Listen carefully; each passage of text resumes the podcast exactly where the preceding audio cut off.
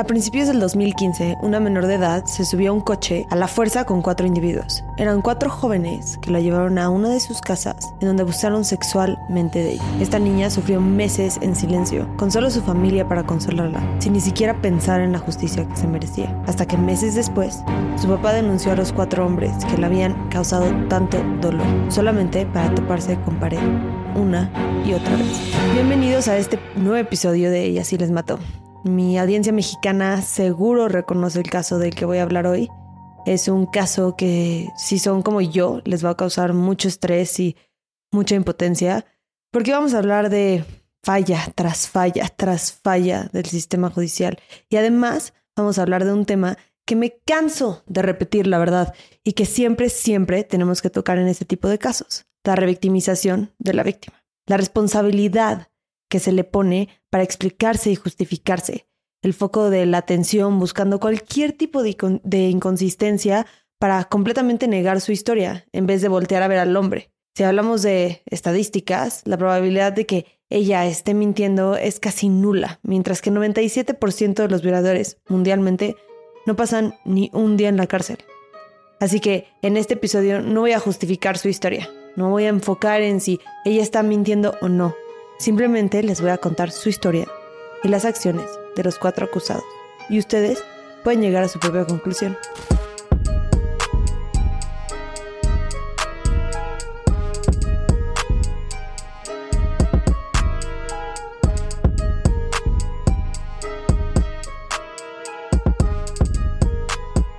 En la madrugada del 3 de enero del 2015, Daphne salió a un antro y se puede ver en unas fotos cómo se sube a una camioneta negra junto a cuatro individuos. Ella dice que fue forzada a subir, pero cuando salieron las fotos a la luz, mucha gente dudó de su historia viendo poca evidencia de forcejeo físico. Sin embargo, forzar a alguien físicamente no es la única manera de hacer que alguien haga algo que no quiere. Puede que haya estado amenazada, puede que por miedo se haya subido al coche, pero para mí es un poco relevante, porque si se subió a la fuerza o se subió por su voluntad, lo que le pasó después no fue su culpa. No importa cómo iba vestida o si había tomado o si se subió al coche por su propia voluntad. Nada es suficientemente malo para que sufriera un abuso por parte de cuatro hombres. En el coche, camino a casa del joven que iba manejando llamado Enrique Capitaine, tocaron a Daphne, inapropiadamente sin su consentimiento. Esto ya es abuso sexual. Cuando llegaron a casa de Capitaine, en la cerrada conocida como Costa de Oro en Veracruz, Daphne dice que los cuatro hombres tomaron parte en su violación. No hay detalles exactamente de quiénes fueron los agresores principales, ni se sabe exactamente qué pasó. Eh, pero al siguiente día Daphne llegó a su casa y como muchas víctimas de abuso sexual se sintió sola y no dijo nada de lo que le había pasado hasta que sus papás le rogaron que les dijera. Daphne les dijo con la condición de que no hicieran nada al respecto. Y vamos a hablar de esta parte porque siempre veo y normalmente es de gente que claramente no ha tratado con víctimas de violencia sexual y que nunca han tenido que pasar por eso. La típica reacción de ¿por qué no hizo nada? ¿Por qué no peleó? ¿Por qué no los acusó inmediatamente? ¿Por qué no fue al hospital a que le hicieran un kit de abuso sexual? Por más que algunas personas crean que sea tan fácil, no lo es. No es una reacción consciente, es una reacción de supervivencia. Es importante mencionar en este caso que los cuatro hombres, Enrique Capitaine, Diego Cruz, Gerardo Rodríguez y Jorge Cotaita, eran todos hijos de empresarios importantes e incluso de un exalcalde. Así que fuera de la impotencia física que había sufrido, en un país como México el dinero es poder. Y sabiendo el poder que ellos tenían, era como David y Goliat, solo que eran cuatro contra uno. Y no solo eso, cuatro hombres contra una mujer. En el mundo de hoy, la palabra de un hombre, en la mayoría de los casos, siempre tiene más peso que la de una mujer, al menos ante la ley. Y así fue. Nadie dijo nada hasta meses después, cuando su papá no aguantaba ver a su hija sufriendo y quiso buscar algún tipo de justicia. Así que en marzo del 2016 escribió una carta en redes sociales contando lo que le había pasado a su hija y evidenciando también una conversación que había tenido con los culpables y los padres de los culpables, en los que pedían disculpas por su involucración en los hechos. Uno de ellos supuestamente ofreciendo como explicación que estaba tonto y tomó una mala decisión, como eso, eso fuera suficiente. Esta historia obviamente se viralizó, especialmente porque eran cuatro familias poderosas y parecía que la justicia se les arrebataba a Daphne y a su familia. No solo la criticaron a Daphne, a ella, pero también a toda su familia, diciendo que porque eran familias poderosas y con dinero estaban haciendo esto para extorsionarlos. Pero nada de esto, absolutamente nada, benefició a Daphne. Ni lo que le pasó, ni que lo hablara, ni que haya salido a la luz con esta información. Les quiero contar de un producto para todos los que usan maquillaje y bloqueador todos los días, que deberíamos hacer absolutamente todos y todas, o que solamente quieren cuidar su piel y es el desmaquillante regenerador de Argan de PAM México. Es P-A-A-M. Es un producto increíble que puedes usar para desmaquillarte. Simplemente aplicas unas gotitas en ojos y rostro y lo masajeas y lo retiras con agua o con una toalla húmeda y luego te puedes lavar la cara con otro jabón, que es lo que yo hago, que es para que se me quite todo por completo. Es una técnica que se llama doble lavado y funciona para la gente que usa mucho el maquillaje o que se está reaplicando el bloqueador muchas veces en el día, que debemos hacer todos, lo repito. Y es porque el bloqueador es muy difícil de quitar al igual que, que el maquillaje. Y siempre, siempre, siempre el primer paso de esta técnica es un jabón o un desmaquillante a base de aceite como este y funciona perfecto. Y además lo puedes usar como un suero hidratante después que ayuda a nutrir y fortalecer tus pestañas, es rico en vitamina E, es un antioxidante natural, que eso ayuda muchísimo con los efectos del envejecimiento y además limpia a profundidad tus poros. Y ahorita lo pueden conseguir con un 10% de descuento cuando usas nuestro código que es YALM10. Es Y-A-L-M 10. Así que no se lo pierdan, les va a encantar. Es para todo tipo de piel y díganme si les gustó. Mucha gente la atacó y ella se puso en una posición vulnerable para hacer lo que ella sabía que era lo correcto. Y eso se le tiene que respetar y honrar. Y de hecho, ella misma tuvo que salir a su defensa contra la gente que la criticaba en redes sociales como respuesta a todos estos comentarios que había recibido en su contra y en contra de su familia. Dijo, sí he tomado, sí he salido de fiesta, sí he usado faldas cortas, como la gran mayoría, por no decir que todas las niñas de mi edad. ¿Por eso me van a juzgar? ¿Por eso me lo merecía? ¿Por eso pasó lo que pasó? ¿Por andar de noche con mis amigas? Pregunto a aquellos que criticaron e hicieron páginas para atacarme. Entonces yo les pregunto, ¿por qué? Digo, ya que al parecer ustedes creen que son jueces de lo que sucedió. He leído muchos comentarios de todo tipo. Acepto que la mayoría son apoyándome, gracias a Dios. De lo que me puedo dar cuenta es que la mayoría de las personas que me apoyan o se atreven a comentar, compartir, son gente que no conozco. Me siento triste porque me siento sola. Sé que no es así, pero así lo siento. Muchos de mis amigos, entre comillas, y muchos de mis conocidos, entre comillas, dudaron y me juzgaron antes de que salieran los videos. Algunos otros optaron por poner estados neutrales, como no sabemos la verdad, no hay que juzgar. No sabemos si son inocentes o no.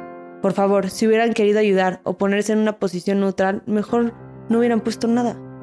Eso solo me lastima más, ya que al poner no sabemos si son inocentes o no, yo sentí una patada en el estómago de saber que, claro que no, ellos saben la verdad, ellos saben lo que pasó esa noche y aún así siguen mintiendo. Es muy deprimente para mí el hecho de que ahora digan que es político, que nos dieron dinero, que estamos extorsionando. Dios los perdone, porque todos aquellos que tienen siquiera esos pensamientos es porque no están en nuestro lugar y solo lo entenderían estando en nuestro lugar, porque no tiene una sola idea del infierno que se vive. Meses después intenté seguir con mi vida a los ojos de los demás. Muchos podrían decir que estaba bien. ¿Quiénes estaban conmigo en las noches? Cuando lloraba hasta quedarme dormida, cuando me deprimía, cuando destrocé mi cuarto varias veces por enojo e impotencia. ¿Dónde estaban todos aquellos que el día de hoy se atreven a juzgarme? Este tema, por más que lo quieren simplificar, es imposible. Y hay millones de capas detrás que no vemos, pero que son reales. Y por eso siempre digo que es mejor, yo, en mi opinión, creerle a la mujer, ya que una, las estadísticas acerca de las mujeres que inventan un abuso sexual contra las que los viven son incomparables. Pero imagínate sin saber realmente lo que pasó esa noche, porque no estuvimos ahí, o, sea, a eso me refiero, tomar el riesgo de defender a cuatro violadores contra una niña de 17 años que pierda más de lo que gana, en este caso, para mí no tiene ciencia. Después de que el caso se viralizó, fue que las pusieron el apodo de los porquis y hubo huelgas y demostraciones en favor a Daphne exigiendo justicia y un freno a la impunidad. Y fue cuando por fin se hicieron boletas de captura para los cuatro individuos. Y vamos a empezar con las conclusiones del caso para cada uno de los responsables, que ninguna de las cuatro me satisface, pero vamos a empezar por los dos que no sufrieron consecuencias ningunas legales. El primero es Gerardo Rodríguez, al que un juez dijo que por no participar activamente en la violación y solo observar no era culpable de nada y salió en libertad. La frustración de esto no la puedo poner en palabras mejor que el papá de Daphne, quien dijo al respecto. Y en efecto, Gerardo fue el que menos daño físico le hizo a mi hija. Sin embargo, su permisividad ante el delito, su omisión de auxilio y su pasividad ante los hechos lo obligan a asumir su parte de responsabilidad. El segundo es Jorge Coitata, quien hasta la fecha sigue prófugo y que nunca ha tenido que enfrentar las consecuencias de sus acciones. Para los siguientes dos es importante notar que fueron vinculados al proceso no solo por violación, pero también por pederastas, ya que ellos eran mayores de edad y ella era menor de edad. Esto va a ser un punto importante especialmente en el caso de Diego Cruz, quien se escapó a Madrid, España, pero fue localizado gracias a una ficha roja del Interpol y en enero del 2017 fue extraditado de regreso a México. El juez Álvaro González desestimó el caso contra Cruz y le otorgó la libertad inmediata y según sus justificaciones porque el delito de pederasta no se había comprobado ya que no comprobaron que Cruz tenía una lujuria sin control. Sin embargo, poco después, el juez fue investigado y destituido por corrupción. Y Cruz fue sentenciado a solamente cinco años en prisión por abuso sexual y pederastía. Esa misma sentencia la otorgaron al dueño de la casa en donde ocurrió el crimen, Enrique Capitaine. Esta fue la sentencia menor para esos delitos, que para mí es una injusticia en sí. Y el 7 de octubre del 2022, Diego Cruz y Enrique Capitaine cumplieron su sentencia y hoy están libres. Esta es una historia que la que de verdad enseña que las víctimas no ganan ni al denunciar. A veces ni se les hace justicia o una justicia mediocre. Y en casi 100% de los casos son atacadas por completos extraños o por conocidos o amigos.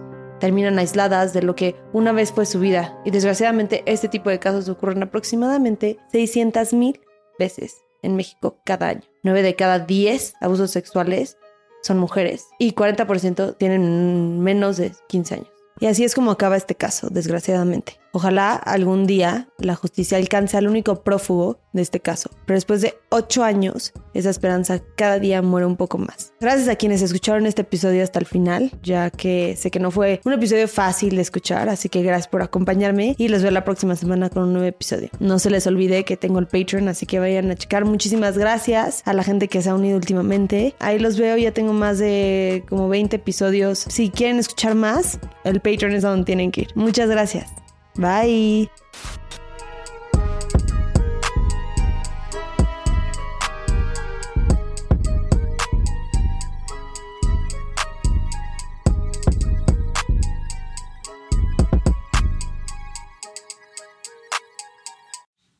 Acuérdense que nos pueden encontrar en redes. Nuestro Instagram es YALM Podcast, nuestro Twitter es YALM Pod y nuestra nueva página de Facebook es YALM Podcast, en donde se encuentra el grupo Investigadores YALM.